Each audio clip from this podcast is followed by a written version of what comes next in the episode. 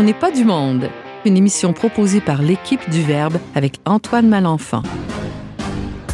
Cette semaine à l'émission, Brigitte s'acharne et nous parle de couple, partie 2, et oui.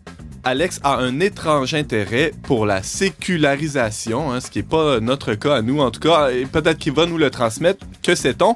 Et finalement, euh, Isabelle nous, parge, nous partage plutôt ses impressions sur la Guinness et sur la foi en Irlande. Bref, on n'est pas du monde.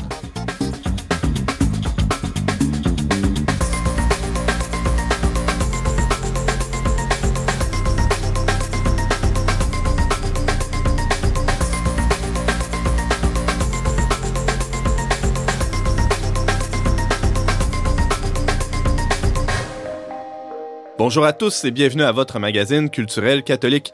Ici votre animateur Antoine Malenfant. Je suis aussi rédacteur en chef pour le magazine Le Verbe et pour Le Verbe Média en général et je vous accompagnerai pendant la prochaine heure avec cette folle équipe de chroniqueurs. Bonjour à vous trois. Bonjour. Bonjour. Commençons euh, par euh, poser une question euh, toute simple à Brigitte Bédard. Comment ça va aujourd'hui? Brigitte, parce que euh, tu arrives ici toujours avec euh, plein d'énergie et là, tu veux encore nous parler de couple, c'est ça? Oui, j'ai vécu une grosse crise de couple ce matin. Non. Euh, Juste avant de m'en venir en studio, je dis, Seigneur, t'es bon. Il me feed. Il me feed en chronique. Fait que tu vas avoir du croustillant là, pour Ah nous. oui, vraiment très croustillant. Ton mari est au courant que... Non. Génial. Mais il est habitué que On le je parle de salue, notre ben vie, euh, oui, c'est ça. On le salue ça. bien bas. Et, et, euh, Alex Lassalle, bienvenue à On n'est pas du monde. Merci, Antoine. Tu as développé un, intérêt pour la sécularisation. C'est- un, champ, euh, un champ nouveau pour toi, non?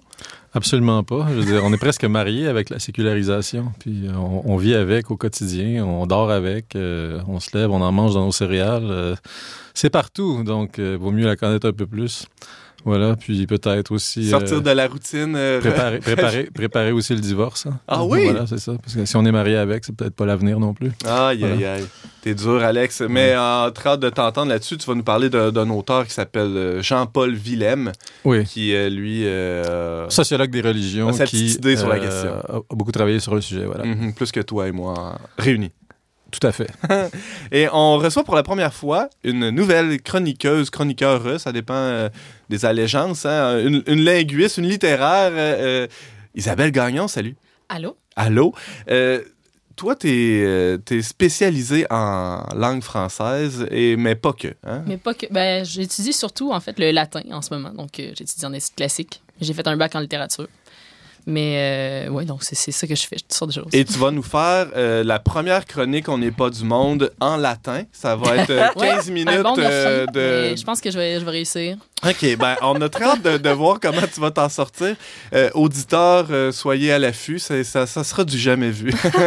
Sérieusement, tu vas nous parler de quoi? En fait, je vais parler de mon voyage en Irlande euh, tout récent, euh, où est-ce que j'ai été assez euh, accrochée par la manière de, de vivre la foi là-bas, puis euh, qui est encore très présente. euh, Ouais. Puis, euh, puis voilà, je voulais partager un peu euh, mon voyage, pourquoi je suis allée là-bas, puis euh, mes impressions sur toute, cette, toute cette vie communautaire dans la foi chrétienne. Très hâte de t'entendre plus tard dans l'émission. Merci. On a aussi autour de la table James Langlois. Salut James. Ouais, je, me dément un peu ici là parce que j'ai dit euh, les autres semaines, les semaines précédentes à Québec qu'à Montréal on ne voulait pas de moi autour de la table, que j'avais pas ma place, mais là j'ai décidé de de la prendre. Je prends, je- je- j'attaque le micro d'Alex Lassalle pour vous parler. Euh, je tiens spécialement aujourd'hui à, à saluer une de nos auditrices de la Mauricie, une Lynn, une certaine Lynn qui vit à Sainte-Adèle de Champlain. Imaginez-vous, Écoutez ça, c'est c'est toute une histoire. Imaginez-vous que Lynn, elle aime tellement On n'est pas du monde, mais elle, elle ne réussit pas à capter les ondes de Radio-VM chez elle dans son petit patelin de la Mauricie. Donc, elle planifie ses déplacements en ville pour pouvoir pogner notre émission. Mais là, on a une solution pour les, les, les lignes de ce monde. C'est que finalement, après trois ans de radio, de, de rodage, euh, On n'est pas du monde lance finalement son balado, c'est-à-dire hein, Enfin. Enfin, hein, vous pouvez euh, balado pour ceux qui ne sauraient pas c'est quoi ou podcast là en anglais, c'est ces fameux petits fichiers auxquels on peut s'abonner sur internet à travers les plateformes comme iTunes Podcast, il y a Google Podcast aussi, Spotify, bref, vous pouvez être abonné à l'émission N'est pas du monde et les émissions se téléchargent automatiquement dans votre application. Vous pouvez les écouter en route partout. Donc Lynn, tu n'as plus besoin euh, maintenant de te déplacer à des heures précises, tu vas pouvoir écouter On n'est pas du monde quand tu le veux avec tes applications. Et voilà, on n'est pas du monde qui fait enfin le saut vers le 21e siècle, euh, qui est déjà entamé depuis 19 ans, semble-t-il, mais c'est pas grave. Puis je rappelle hein, aux auditeurs, si vous avez des commentaires, euh, des idées, des questions pour nous, vous pouvez toujours nous écrire, communiquer avec nous à onpdm le verbe.com. ONPDM pour on n'est pas du monde, arrobas le trait d'union verbe.com. Merci, James.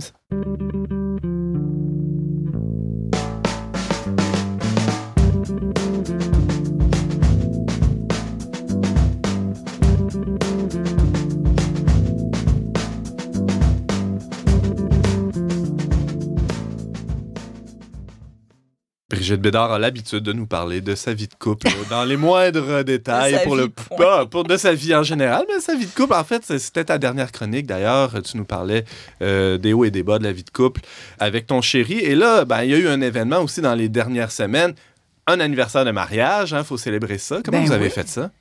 Ah, on est allé euh, à l'auberge. Ben là, je ne ferai pas de la pub pour l'auberge. Non mais dans une auberge. Dans une auberge Ben oui. euh, à Saint-Marc-sur-le-Richelieu, sur le bord du Richelieu. C'était Mhm. magnifique, vraiment, avec euh, le petit forfait, toute la bouffe, euh, vraiment. du, le vin coulait à flot, le vin de canard, je tiens à le dire, d'un renouveau. On a déjà beaucoup d'indices sur le lieu, là, quand même. Ah oui, c'est ça. Je le conseille à tout le monde. Puis là, il y avait une petite boulangerie artisanale, pas loin. On est allé là, on a pris des, des, euh, des chocolatines ou des pains au chocolat, dépendamment si vous êtes français ou québécois. Et puis, on a pris euh, des croissants, puis on s'est empiffré, on a bouffé, on a bu. euh, ça a été vraiment génial. Puis la journée s'est terminée le jour de notre anniversaire de mariage, le lendemain, où on est allé vénérer les reliques de Saint Padre Pio et Saint Jean-Paul II à l'abbaye de Rougemont avec nos frères cisterciens. Il y avait plein de monde, là. La Écoute- cerise sur le gâteau. Oh, Wow. il n'y a, pas d'hasard. Le Seigneur s'occupe de nous autres dans les moindres détails. Parce que Padre Pio a, a joué un rôle certain dans ton parcours, euh, Brigitte Bédard. Oui, Faut- vraiment, vraiment. Ben ça, je là, je ne compterai pas ça ici, Ah non? ça va être trop long. Ben Ok. non, c'est ben trop long. Bon, d'accord, Mais je peux dire qu'il a fait un miracle dans ma chair. Hmm. Par, ben, c'est Dieu qui a fait le miracle, mais par l'intermédiaire de Saint Padre Pio que j'avais supplié. euh, et puis, euh, puis c'est ça dans le couple aussi. Je vais essayer de faire un lien. Bon, très forte. C'est ça dans le couple aussi, c'est de essayer de voir plus loin que qu'est-ce qui nous pend au bout du nez. Moi, ce qui me pend au bout du nez ou ce qui pend au bout du nez de l'autre, souvent, c'est la méfiance dans le couple. On sait que c'est ça le péché originel. hein. On, on pense que c'est ah elle va manger la pomme et puis là c'est la pomme et puis non non ça n'a rien à voir avec ça C'est pas alimentaire le problème. Non. Non, c'est ça. ben, en fait, euh, c'est quasiment que. alimentaire parce que tout passe par la bouche quand Mm. on est chrétien. La parole de Dieu est abreuvée par notre bouche. On mange la parole de Dieu, on mange le corps du Christ, on boit le sang du Christ. C'est incroyable comment notre Dieu tient compte de notre état charnel. Et cette, euh, je dirais que euh, cette méfiance est, charnelle. Mm. Tout en nous, dans notre corps, fait en sorte qu'on est méfiant de l'autre. Tout nous parle, les malaises physiques. En tout cas, peut-être que quand on est une femme, on est plus à l'écoute de nos émotions. Peut-être. C'est pas un peut-être, c'est sûr. c'est sûr, ça fait partie de ces, ces divines euh, différences. Et c'est euh, c'est ce qui fait que la méfiance est là. C'est qu'il y a une différence intrinsèque entre un homme et une femme. Et puis là, le Seigneur nous dit, voilà le challenge que je, j'aimerais que vous viviez ensemble, hommes et femmes, d'essayer de, de ramasser vos, euh, vos différences et que vous viviez avec parce qu'elles sont une bénédiction. Et puis nous, dans notre façon toute humaine d'accueillir l'autre et de s'accueillir soi-même, on voit que on se méfie de la différence de l'autre.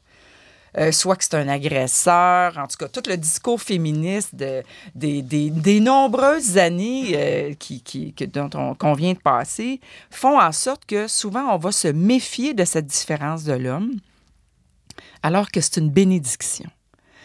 L'homme qui est connecté au Seigneur, je fais la nuance parce que on, souvent on va dire oh, les hommes sont de même, les femmes sont de même. Oui, oui, d'accord. Mais un homme qui est soumis à la volonté de Dieu, je le suis all the way. N'importe où. Oui. Alors, quand ils disent, femmes, soyez soumises à vos maris, seulement s'il est soumis à Dieu. Comprenez-vous, mesdames? Alors, il ne faut pas être soumis à son mari s'il est complètement perdu dans sa compulsion ou euh, dans ses obsessions ou juste sais-tu, dans son péché. S'il a décidé qu'il se détournait du Seigneur, ben moi, je le suis pas. Désolé. Alors, on ne peut pas être en communion. Je ne peux pas euh, accueillir cette différence quand on n'est pas en communion. Alors, la communion, elle se vit quand vraiment on suit tous les deux la volonté de Dieu. Et les femmes, elles aussi, quand elles sont soumises à la volonté de Dieu, l'homme n'a pas de crainte de, de nous épouser. hein. Mm. Comme euh, le Seigneur a dit à Saint Joseph, ne crains pas d'épouser Marie. Ne crains pas Saint Joseph, parce qu'il était vraiment soumis à la volonté de Dieu et Marie aussi. Et nous aussi, en tant que mari et femme, on doit se soumettre à la volonté de Dieu. Et c'est dans cette soumission-là qu'on peut dire que la femme est prophète et que l'homme est plus prêtre. Et que comme ça, on se on s'alimente l'un l'autre, on se nourrit l'un l'autre. C'est pour ça que je dis que ça passe tout par la bouche. Comment la femme est prophète, euh, Brigitte Bédard? Euh, la femme est prophète, ben, j'ai pris des notes ici. là. La femme, de son côté, est quasi prophète de nature. On sent qu'elle a un charisme de prophète parce que elle a comme un lien spontané avec l'Esprit Saint. C'est pas pour rien que Maximilien Kolbe disait que euh, si l'Esprit Saint avait pris une forme humaine, il aurait pris la forme de la Sainte Vierge. Alors, d'une façon quasiment naturelle, quand la femme est connectée à Dieu, je précise, si elle est dans ses idées puis euh, dans son propre euh, dans sa propre volonté, euh, elle n'est pas prophète. Donc, si elle est euh, elle est connectée au Seigneur, elle est vraiment connectée à l'Esprit Saint, puis elle est connectée avec la vie, avec le mouvement de la vie, puis avec ce qui donne sens puis qui anime l'intérieur des relations humaines. Mm. Elle va être D'où le euh, rôle clé de la parole, la bouche que tu évoquais dès le départ de ta oui, chronique. ouais. c'est ça. Elle va, elle va sentir ce qui se passe dans un de ses enfants Mm. d'une façon euh, quasiment, euh, on va dire instinctive, mais c'est l'Esprit Saint qui va lui glisser à l'oreille si elle est à l'écoute de l'Esprit Saint, si Ouais. elle est connectée. Elle va sentir qu'il y a comme quelque chose qu'un enfant vit. Puis dans la prière de couple, elle va euh, le, partager à son mari. Et si le, le mari est vraiment connecté au Seigneur, il va être plus prêtre.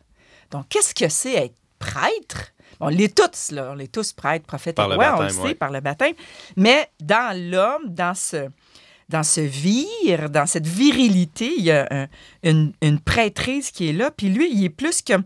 Il a une vision plus à long terme de, de la famille, de l'histoire de la famille, de la mission de la famille, du couple et aussi de la vie des enfants. Il y a comme une vision vraiment à long terme, tandis que la femme est beaucoup plus dans le moment présent. Mhm, Mais ça, ça va ensemble. Absolument. Tu peux pas avoir une vision à long terme si tu n'es pas au courant de ce qui se passe maintenant. tu sais, et vice-versa. Et l'homme, dans, il va être prêtre au niveau de son engagement aussi. Qu'est-ce que tu veux dire par là, Brigitte? Est-ce qu'il est prêt à donner sa vie? Pour sa femme? Est-ce qu'il est prêt à être crucifié pour sa femme? C'est ça que le, le Seigneur lui demande, de se crucifier pour sa femme, de crucifier son corps, de attendre le rythme de sa femme. Puis quand sa femme est en ménopause, elle a un rythme tellement aléatoire que là, il ne sait plus pantoute quand est-ce que ça va être le grand jour? Sur quel pied danser, hein? Comme on... Il sait plus. Alors, il doit être prêt justement à s'engager dans cette attente, dans ce crucifiement de soi. Puis, on, on banalise peut-être beaucoup cette euh, virilité, cette, ce besoin. euh, de- ils n'ont pas un cycle. Nous, on a un cycle. Alors, comment... Bon, je parle au niveau de la sexualité, mais ça ouais. peut être au niveau de plein d'autres affaires, mais ça l'illustre bien Mhm. dans la chair, ce, ce crucifiement. Et puis l'homme aussi, il, euh, il- il est plus, euh, comment dire, euh, dans l'idée de faire une défense de la vérité, une prise de parole, une affirmation. Alors c'est dans ce sens-là qu'il est plus prêtre. Il est appelé à, à tout abandonner pour, euh, comme Moïse, comme, euh, comme Abraham, pour suivre la mission du Seigneur. Alors, euh, il est plus conquérant, je dirais. C'est dans ce sens-là qu'il est plus prêtre. Jusqu'à quel point, Brigitte Bédard, ton, ton mari peut être le Christ pour toi? Hmm. Euh, je ne sais pas si tu comprends ma, ma question, mais Ouais. Mais tu vas te dire que c'est quand? C'est quand il use de son autorité. Puis ça, c'est tellement galvaudé. On est porté à croire que euh, faut que tout se décide ensemble, bien sûr que tout se décide ensemble. Mais quand arrive un moment où il faut décider, puis qu'on n'est pas d'accord, il faut quand même prendre une décision. Alors le droit de veto, là, il faut qu'il existe si on veut avancer, ou bien sinon on stagne, puis là on reste en conflit. Alors quand le mari décide d'être ce prêtre où il tranche, comme la parole tranche, il use de vérité et il dit, c'est par là qu'on s'en va. Puis c'est ça, et je crois vraiment que c'est ça que l'Esprit nous dit. Honnêtement, ça m'a pris du temps. Mais combien, de temps? Parce que là, ça fait 13 13 ans que tu es marié. Ouais, c'est ça. 13 ans. Parce- OK, fait que Mais depuis, depuis aujourd'hui, à peu près. Là. Ouais. J'apprends encore. J'apprends encore que c'est dans le, le pardon, puis c'est dans l'écoute de ce que le prêtre a à me dire. Mais parce que le prêtre est à l'écoute de ce que l'Esprit Saint a à dire. Parce que moi aussi, j'ai à dire. À et- travers ta et- bouche de prophétesse. Oui, et il est à l'écoute. C'est pas en, en ne tenant pas compte Mhm. de ce que j'ai à dire qu'il va prendre la décision. Au contraire, c'est parce que je sais qu'il est à l'écoute. C'est quand il est à l'écoute de tout cet aspect-là, puis qu'on est vraiment en communion, que là, il peut prendre la décision, puis que, OK, on y va. Mais s'il se trompe, c'est de sa faute. Alors moi, je suis comme... euh, euh, je me laisse aller là-dedans. J'ai goût d'expérimenter ça. Peut-être que je me trompe, mais c'est pas bien grave. Il ne me veut pas de mal. C'est mon mari. Mm. Alors, c'est décidé ça. d'enlever cette méfiance. Cette méfiance-là, si tu partais avec la méfiance, euh, Oui. c'est- c'est c'est de choisir, de faire la décision De de- faire confiance. d'écarter cette méfiance-là. de- Comme on décide de faire confiance au Seigneur parce qu'on comprend pas c'est quoi son Il y plan. a un saut de la foi dans le couple, finalement. On comprend rien, Mhm. mais on y va parce qu'on a confiance. tu sais. James. Mais C'est tout à fait ce que j'allais dire. hein. Dans l'amour suppose justement de faire confiance et de vouloir Oui. s'abandonner à l'autre aussi. Oui, mais je crois vraiment que c'est ça le mariage. C'est comme un, un- un abandon total à une confiance autre de moi. Puis moi qui, qui, qui qui a toujours une méfiance assez particulière envers les hommes, avant ma conversion, là, mais le Seigneur, il est vraiment en train de guérir ça en moi. Puis il n'y a pas d'autre façon de guérir de ça qu'en faisant confiance. Puis c'est le Seigneur qui me permet d'avoir confiance. Je suis pas là euh, euh, en train de- de- d'idolâtrer mon mari. C'est pas ça. C'est que dans mon mari, le Seigneur me parle. C'est ça le sacrement de mariage. C'est-tu un sacrement ou ça n'est pas un? Ouais, c'est ça. Le Seigneur, il vit là. Il Ouais. est un signe sensible. Ben, le signe sensible, c'est mon mari puis moi ensemble en communion. C'est ça.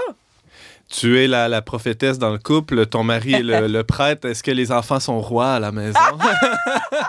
Ah, c'est bon. J'adore ça. T'es pas obligé de répondre, on n'a plus de temps, de toute façon. La prochaine chronique. Oui, c'est ça, les enfants rois, chez Brigitte Bédard. Euh, à suivre, hein, restez à l'antenne, manquez pas ça. Merci beaucoup, Brigitte, pour cette, euh, chronique, cette tranche de vie, ce, ce témoignage, en, en fin de compte, sur, sur la vie de couple, sur le mariage. Euh, merci infiniment. Merci à toi. On peut, euh, je rappelle aux auditeurs que tu, tu es l'auteur d'un super livre qui s'appelle J'étais incapable d'aimer. Ça a été publié chez Artege euh, en, en partenariat avec Novalis, euh, publié ici au Québec, un peu partout. Et euh, on peut aussi t'entendre et te voir à La Victoire de l'amour. Merci. Oui.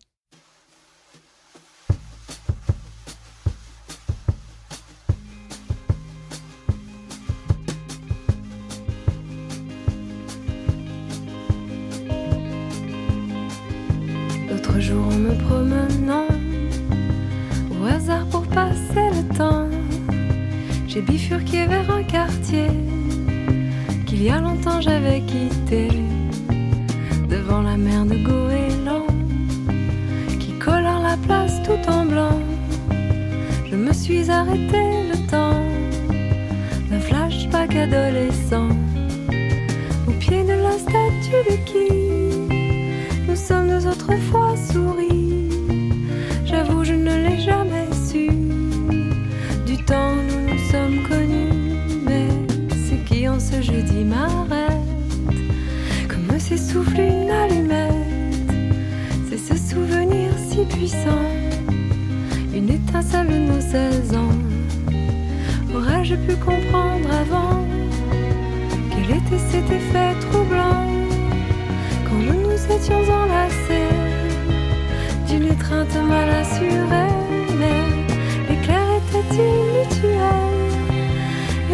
Oiseaux dans le ciel. Je me revois encore souhaiter que ça dure toute la journée si je n'étais jamais repassé sur ces traces un peu oubliées. Jamais je n'aurais pu nommer ce qui ce jour m'a habité, ce sentiment indéfini qui nous étonne toute la vie. Après toutes ces années qu'à cet instant, je t'ai aimé.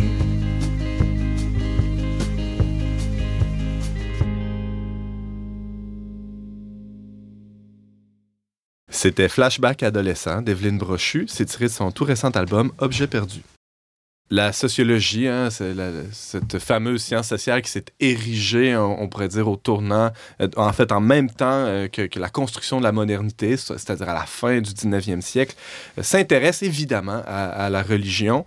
Et Alex Lassalle, qui, s'aventure ici en dehors de, de, ces champs littéraires, littéraires dis-je, et, théologiques pour nous parler de, sociologie des, des religions. C'était pas pour me déplaire, moi qui, m'intéresse aussi à la, sociologie depuis quelques années.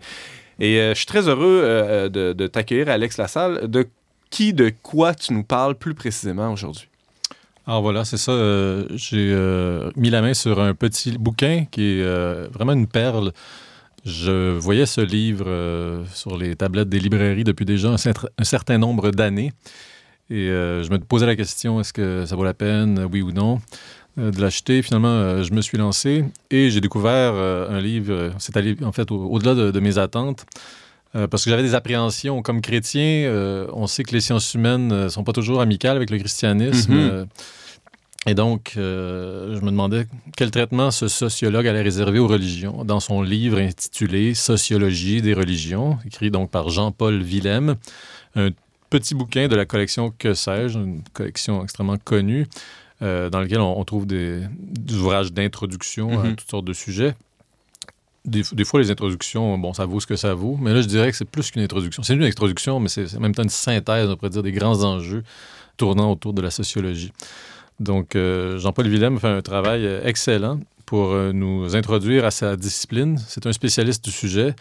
Il est euh, par ailleurs lui-même euh, chrétien de confession protestante et il a donc une carrière euh, longue et fructueuse déjà derrière lui. On vient de publier aux éditions euh, Labor et Fides La guerre des dieux n'aura pas lieu, un entretien avec euh, Édouard Martin Meunier, qui est un sociologue euh, de l'Université d'Ottawa. Ouais. Donc, euh, je n'ai pas eu encore l'occasion de, de lire euh, le bouquin, mais je, je me promets euh, de le faire euh, prochainement. Donc, donc, bouquin dans lequel on peut, on, disons, on, retrace la carrière, euh, donc l'itinéraire intellectuel de, de Jean-Paul Willem. là. Mais euh, revenons justement à ce, ce petit que sais-je qui, euh, comme tu le disais, va beaucoup plus loin que- que- qu'une simple introduction.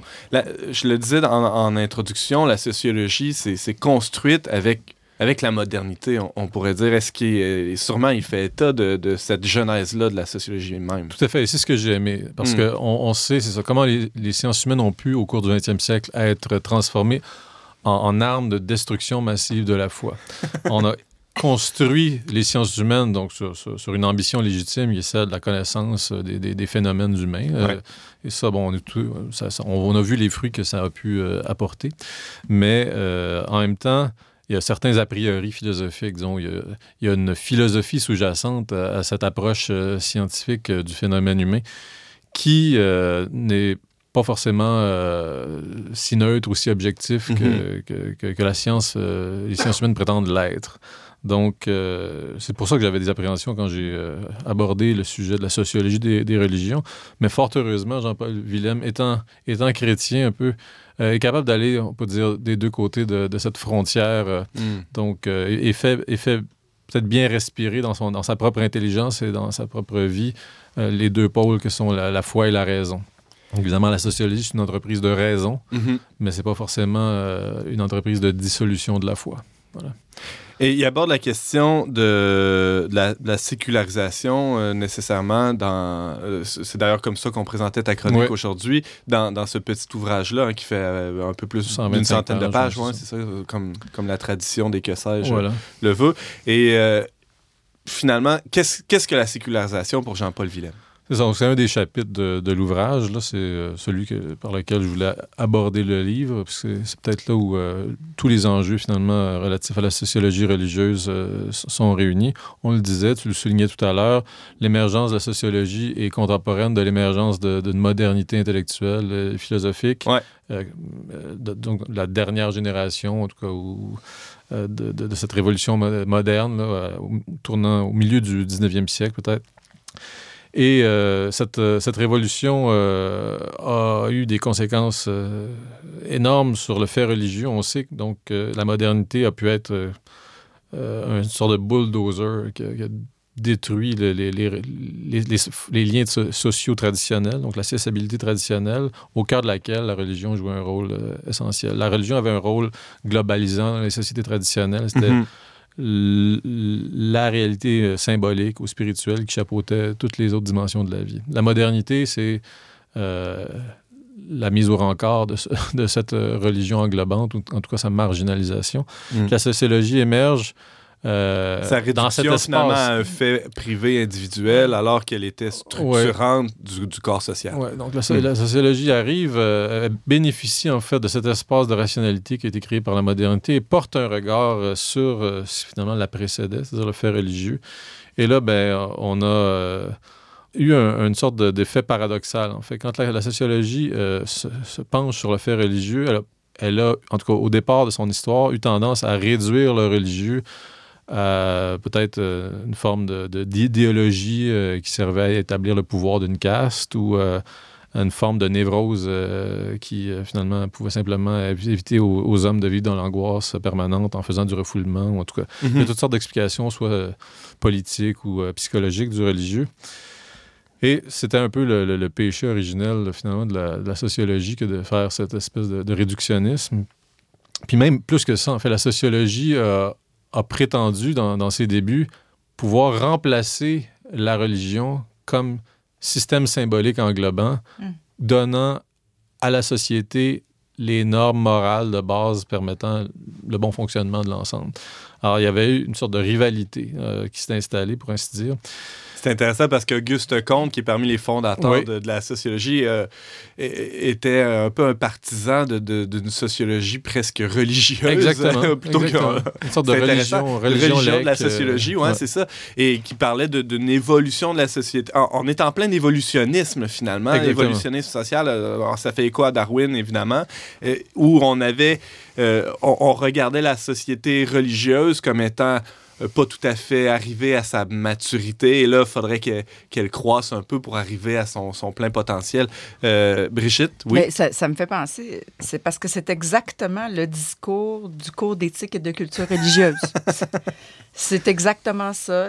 La religion, toutes les religions sont regardées comme des espèces de, de phénomènes de névrose Mhm. où l'homme a besoin de créer une religion pour se rassurer, pour pas angoisser. Et ils sont toutes pareilles. Mais au-dessus de ça, la, la couleur de la vaisselle change de- Oui. à l'autre, évidemment. les, ouais. les petits, les petits rituels, là, euh, bon, Mhm. ça sert à ci, ça sert à ça, c'est rassurant. hein. Puis après ça, au bout de ça, au-dessus de ça, tu as l'éthique, hein, le- la morale, euh, l'éthique, oui, qui, est- qui est supposément neutre. Alors, c'est exactement ça, j'hallucine. là. Alors, tout, tout était en germe déjà au, euh, au milieu du 19e. James? Oui, c'est ça. Puis tu as parlé d'Auguste Comte, qui est justement le, le fondateur du positivisme. hein. C'est-à-dire qu'il y a eu tout ce mouvement de dire euh, on va maintenant analyser le réel en occultant la dimension religieuse parce qu'autrefois, les gens expliquaient tout le réel à partir de superstitions ou de croyances. Maintenant, c'est la science qui va faire ce travail-là. Donc, ça, c'est ce que les Américains appellent le God of the Gaps, c'est-à-dire c'est de concevoir le Dieu qui bouge des trous là où on n'a pas d'explication. Et euh, c'est ça la prétention de cette institution du- de la sociologie, notamment, ben, et des sciences humaines euh, qui sont venues. Mais la sociologie en est pas restée à Auguste Comte. Il y a eu toutes sortes de, de courants qui l'ont traversé. Puis j'imagine que Jean-Paul Willem est pas un positiviste. Non, fini, voilà, là, c'est ça. On, on est revenu depuis longtemps de, de Uh-huh. cette, euh, de cette espèce de péché originel de la religion, de, de la, sociologie. Beau lapsus. Mais euh, on, on- ce que, ce que Jean-Paul Willem pointe euh, du doigt excellemment, c'est le fait que finalement, on a, ten- on a eu tendance à mythologiser la Mm. modernité, à faire de la, de la- de la modernité, finalement, une nouvelle mythologie euh, à laquelle, finalement, il fallait se soumettre intellectuellement, d'une certaine façon. Alors, euh, ça, c'est- l'aspect euh, intéressant, donc étonnant, qui fait que moi, je recommanderais ce, livre de sociologie des religions à, tout bon chrétien qui veut comprendre comment la sociologie peut vraiment apporter un, un éclairage utile euh, à la compréhension du monde dans lequel on vit, Mm. sans être justement une arme euh, de, de- de- une arme de destruction massive du, du fait religieux. là. Parce que c'est pas obligé, c'est pas c'est pas un, un dérapage obligé. Puis Jean-Paul Willem euh, nous montre finalement un, un bel exemple de ça dans son ouvrage. Euh, puis ça permet aussi de nous situer dans, quand même euh, l'histoire euh, assez longue des deux derniers siècles, à travers lesquels justement l'effet de la sécularisation s'est fait sentir. Sécularisation qui est, en- un mot, finalement, on l'a dit, une sorte de processus de marginalisation du fait religieux qui a des conséquences à tous les niveaux. Au niveau institutionnel, on voit que les institutions finalement cessent de référer à des éléments euh, spirituels pour se déterminer. Euh, il y a une Les institutions, on parle de la famille, On- on, parle de l'État. de l'État, des de- organismes Ouais, de toutes ça. sortes, les corps intermédiaires. Mhm. Et au, au contraire, donc, on essaie de se référer à des formes de savoir euh, indépendants de, de- de tout attachement euh, spirituel. Et donc, cet effet-là au niveau des institutions, puis un effet évidemment au niveau individuel. Les individus aussi eux-mêmes tendent à affranchir leur conscience euh, des, règles euh, religieuses et leur comportement aussi de, de- des préceptes religieux, chose dont on a parlé dans une chronique récente en parlant du livre de Guillaume Cuchet. Le tournant des années 60, finalement, dans, le monde occidental, c'est le tournant finalement de, de ce- ce- de cet effet de sécularisation qui a, qui a produit dans toutes ses conséquences, où on a vu les individus affranchir leur conscience des référents religieux et leur comportement des préceptes religieux. On parle des, des, des institutions, euh, on pourrait dire, à l'extérieur de l'Église, mais est-ce que Jean-Paul Willem aborde les effets de la sécular- sécularisation à l'intérieur même de, des religions et euh, en, en particulier de l'Église? Oui, c'est un, un- un livre très complet. Il touche un, un phénomène, je parlais donc, de l'impact sur les institutions, l'impact sur les individus, mais il y a l'impact sur les religions elles-mêmes. Ouais, c'est ça. Et donc, au niveau euh, du corps ecclésial, enfin, des, groupes croyants, il y, a, il une réalité qui est euh, qui est observable aujourd'hui au quotidien, on peut dire, c'est que les référents euh, intellectuels et moraux des croyants, ce qui fait autorité aux yeux des croyants, n'est plus le discours croyant de leur institution, mais le discours incroyant des institutions extérieures ou parfois rivales. Ce qui fait qu'on se retrouve avec des éléments euh, ou une, une sorte de processus d'aliénation, parce que le religieux, à ce moment-là, euh, se dénature complètement en faisant place en son sein à ce qui est pas lui ou le contraire de lui. Voilà. Donc, il y a un phénomène, c'est bien décrit par euh, Ouais. Jean-Paul Willem aussi, puis ça, c'est un, un élément clé. Je pense que ça explique beaucoup de choses euh, que les chrétiens euh, vivent euh, en Église. Brigitte? Ben, j'allais dire, c'est parce que c'est ça qu'on vit en Église C'est ça. actuellement. Exact. That's it, comme on dit en grec. Ben ouais, c'est ça. Euh, Alex Lassalle, donc euh, je, je- je déduis que tu recommandes euh, Tout à fait. Sociologie des religions de Jean-Paul Willem. C'est publié par euh, Que sais-je. Et, euh, et de quoi tu vas nous parler la, la prochaine fois, tiens? Ben, la prochaine fois, on va parler d'un petit livre auquel certains d'entre nous ici autour de la table ont contribué. Donc, Demain l'Église, publié aux éditions Novalis, euh, sur les tablettes des librairies depuis le 26 septembre. Donc, à suivre dans ta prochaine chronique. Merci Alex d'avoir été avec nous. Tu nous présentais la pensée du sociologue Jean-Paul Willem sur la sécularisation et euh, bien d'autres choses. Merci beaucoup. Plaisir.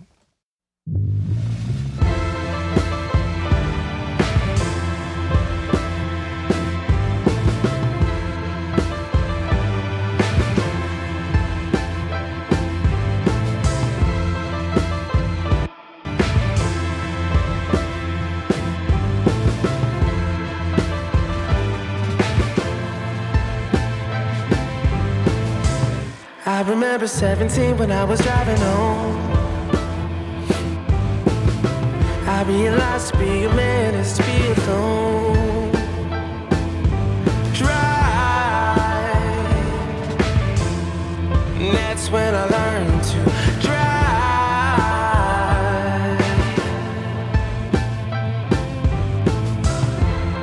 Snow was falling all around the Maybe freedom is when people don't know where you are. Drive. And that's when I learned to drive.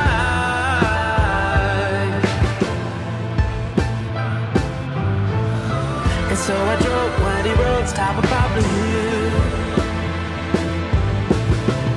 Maybe power ways, but they don't know. Gotta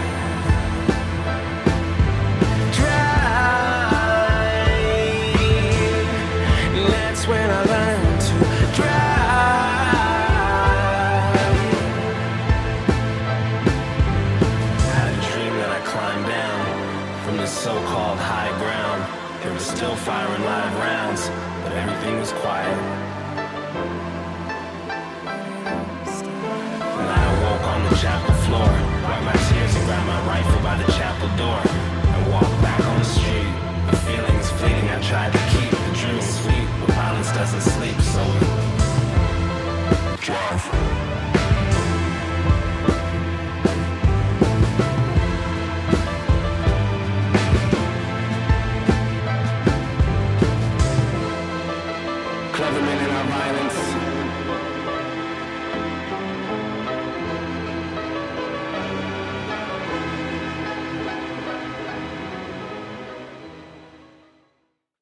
Vous êtes toujours avec Antoine Malenfant au micro d'On n'est pas du monde. On vient d'entendre Chad avec sa piste Sniper Interlude. C'est tiré de son récent album A Short Story About War. On avait très hâte de l'entendre à On n'est pas du monde. Notre recrue de la saison 2019-2020. Et euh, je ne parle pas du nouveau joueur du Canadien, je ne parle pas euh, euh, de je sais pas trop qui, de- de- d'une joueuse de tennis. Non, c'est Isabelle Gagnon qui se joint à On n'est pas du monde. Salut! Salut. Et là, tu as eu une super idée de nous présenter à la fois un sujet qui te tient à cœur et qui nous permet à la fois de mieux te connaître. Et euh, j'ai nommé l'Irlande. Oui, c'est ça. Mais en fait, euh, Comment ça? Moi, je suis née en Irlande. Bref, ça, c'est le, point de départ, le point de départ de ma vie et de cette histoire. C'est ça euh, le petit accent là, gaélique là, dans ton pas tout à français? fait. Ah non! tout à fait. C'est ça. Mes parents sont québécois, OK. mais ils ont- sont allés travailler en Irlande. Donc, euh, moi, moi, je suis- je suis- j'ai eu le bonheur d'être née là-bas et d'avoir vécu là pendant huit ans.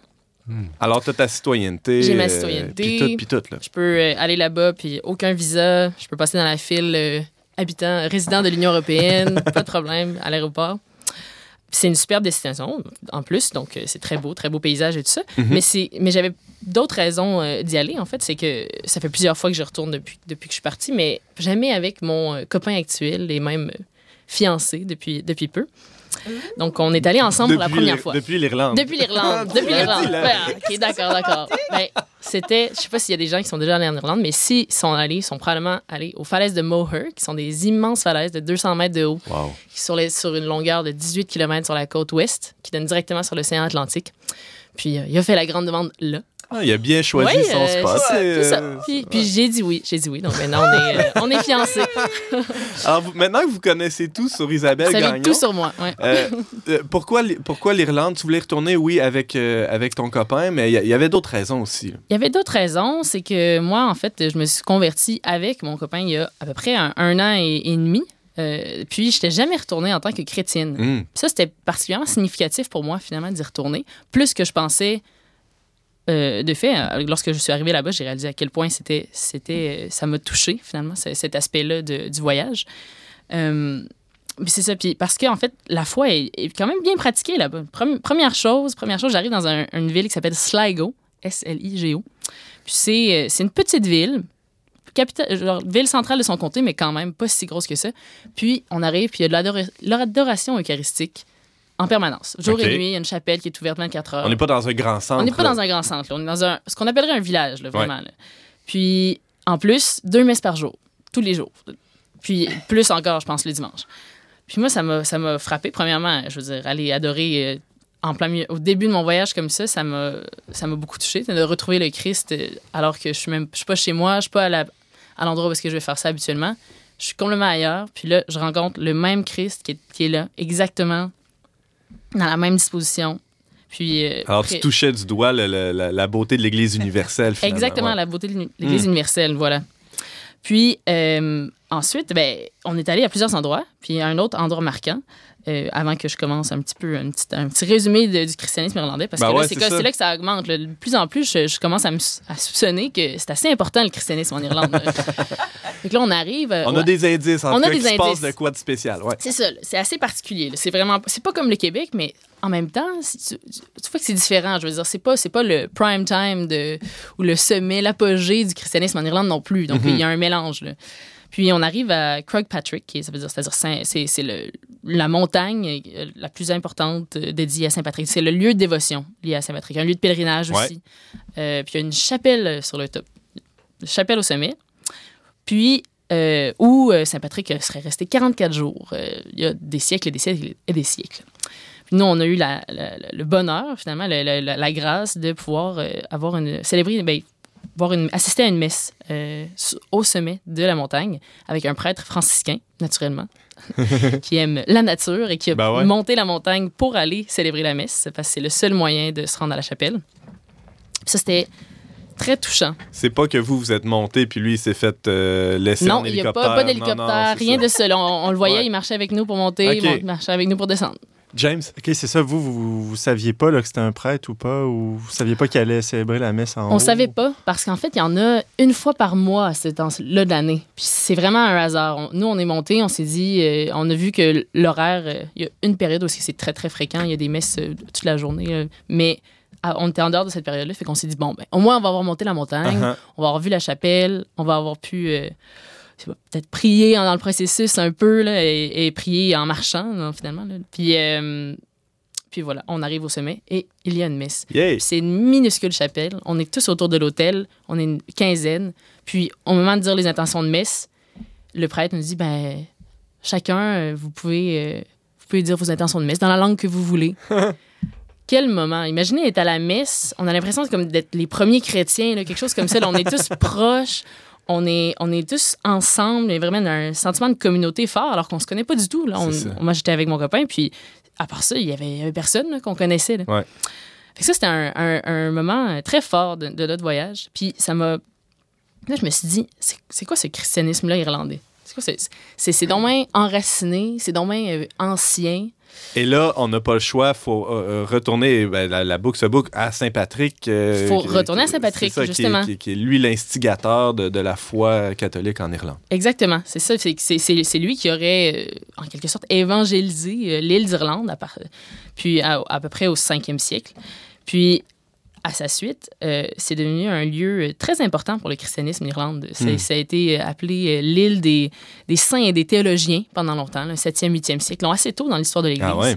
Puis euh, ensuite, ils ont consolidé leur lien avec Rome autour du 12e siècle. Fait que vraiment, il y avait comme un christianisme irlandais à proprement parler qui, qui s'est développé euh, très fortement.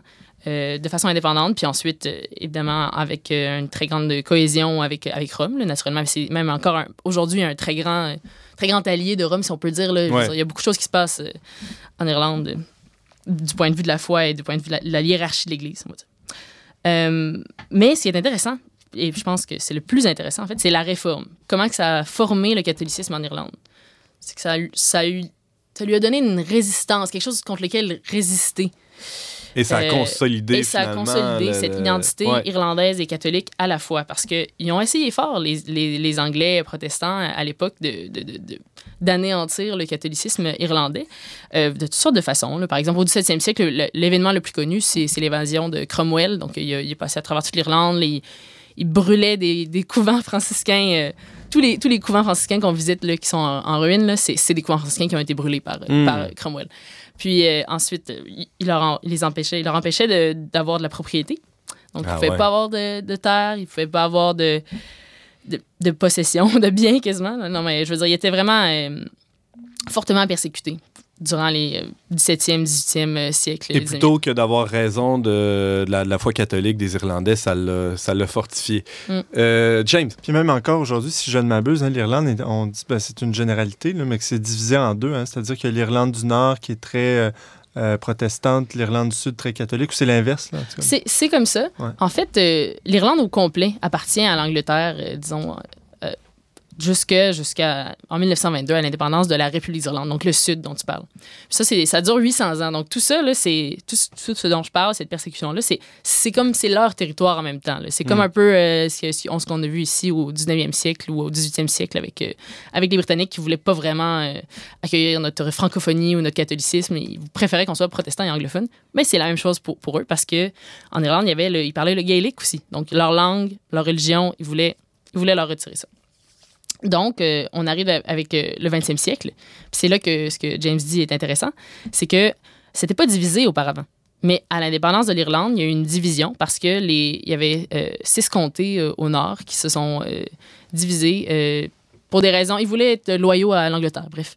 Mais ça adonne qu'ils sont protestants aussi. Des fois, les gens ont tendance à, faire de ça une histoire de religion, mais c'est juste une question démographique plutôt. C'est surtout une question démographique, un peu religieuse, mais ça- puis ils s'identifient à leur culture par leur religion, entre autres. C'est ça aussi qui est intéressant. C'est que c'est très singulier en Irlande. Le fait que les gens, ils se représentent, ils, se voient comme catholiques et irlandais dans leur identité euh, nationale. peut-être un peu comme euh, c'est le cas en Pologne, euh, où il y a une très forte euh, présence de, de, euh, de l'aspect catholique dans la, la, culture. euh, Oui. euh, nationale. oui, il y a une très forte présence, mais ce qui est intéressant encore plus, puis là, on en vient à la constitution de, de l'Irlande, qui, qui va nous un peu nous dévoiler là, à quel point c'est enraciné même Au-delà de la culture, finalement, jusque dans la politique. Jusque dans la politique, c'est ça. Donc, la, la Constitution est établie.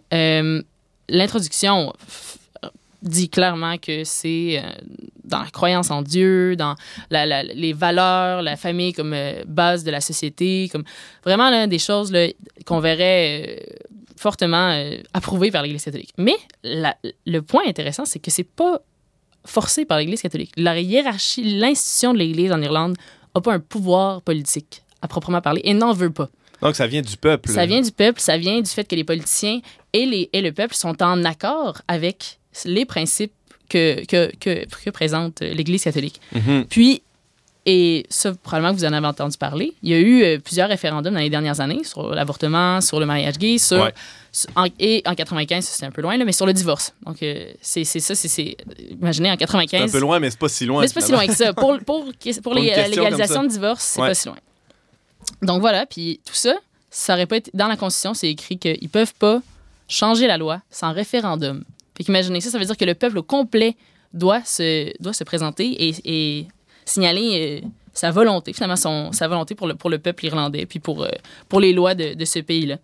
Donc moi, ça m'a- ça Ouais, parce qu'il nous reste euh, juste deux, mi- deux C'est minutes, ça. là, Isabelle. Euh, qu'est-ce, que, qu'est-ce que ça t'a donné comme impression, toi qui es aussi québécoise, principalement, on pourrait dire même, euh, comme québécoise, de visiter l'Irlande, qui est un peuple qui a tenu le flambeau de la foi encore euh, jusqu'à aujourd'hui? Bien, ça m'a surprise parce que ça, les gens vivent encore beaucoup la foi. Il n'y a jamais eu de moment où est-ce qu'ils ont été révoltés contre l'Église. Il n'y a pas eu de grands mouvements anticléricales. Les, les gens ne sont pas fâchés contre l'Église. Ils ont juste...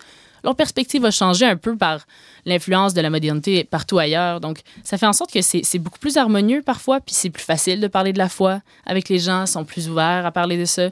Même les jeunes? Euh, Peut-être moins les jeunes, mais c'est pas je pense que c'est par manque d'intérêt plutôt que par ressentiment. C'est ça l'affaire. Puis, ça faisait en sorte que aller à la messe le dimanche, ça va de soi. Il y a des gens partout à la messe. Euh, il y a même euh, des messes en gaélique. Nous, on a assisté à une messe accidentellement. On rentre à la cathédrale de Galway. Il y a une messe en gaélique qui se donne. Il y a plein de jeunes. C'est très surprenant. C'est sûr que c'est pas c'est pas l'apogée du christianisme là-bas. Puis, je veux dire, un peu partout en Occident, le christianisme a pas la place euh, dominante, en tout cas le catholicisme. Mais c'était beau à voir quand même, de voir tous ces gens-là qui se réunissaient euh, fréquemment pour, euh, célébrer euh, le Christ, pour célébrer le Seigneur, puis pour, finalement se présenter en, tant que chrétien dans la vie, dans la vie communautaire dans la vie de société. J'ai une, autre- une dernière question euh, qui me taraude. là. Euh, Est-ce qu'après la messe, les, euh, les fidèles se réunissent au pub autour d'une bonne pinte de Guinness? C'est une bonne question, c'est une bonne question. En tout cas, nous, on faisait ça. Mais je sais pas, mais je sais pas si les gens, ils font ça exactement parce que, euh, bon, euh, c'est difficile à dire. Je, reconna- je, je- reconnaissais pas tout le monde. Mais peut-être. Peut-être que ce, serait intéressant de, voir ça. Mais oui, la Guinness, euh, c'est clairement euh, l'autre euh, représentant identitaire. Avec le catholicisme, euh, oui, on, on a pu y goûter. Euh, Quotidiennement, on se disait qu'il fallait qu'on ait notre Guinness par jour. Euh, ça faisait partie des choses à faire. La prière par jour, la Guinness par jour. ouais, ouais. Ouais, avec, euh, ouais, Que c'est beau. Alors, chrétienne. euh, merci beaucoup, Isabelle Gagnon. Tu nous parlais de ton récent voyage en Irlande et un peu aussi euh, un survol historique de, de cette euh, nation un peu particulière qui nous ressemble, euh, en fin de compte, euh, sur Ouais, des assez, points. ouais. Mhm. Euh, Isabelle Gagnon, on va pouvoir t'entendre euh, régulièrement sur les ondes dont n'est pas du monde. Euh, tu es euh, notre euh, chroniqueuse euh, recrue et on est très heureux de t'accueillir parmi nous. très heureuse d'être ici.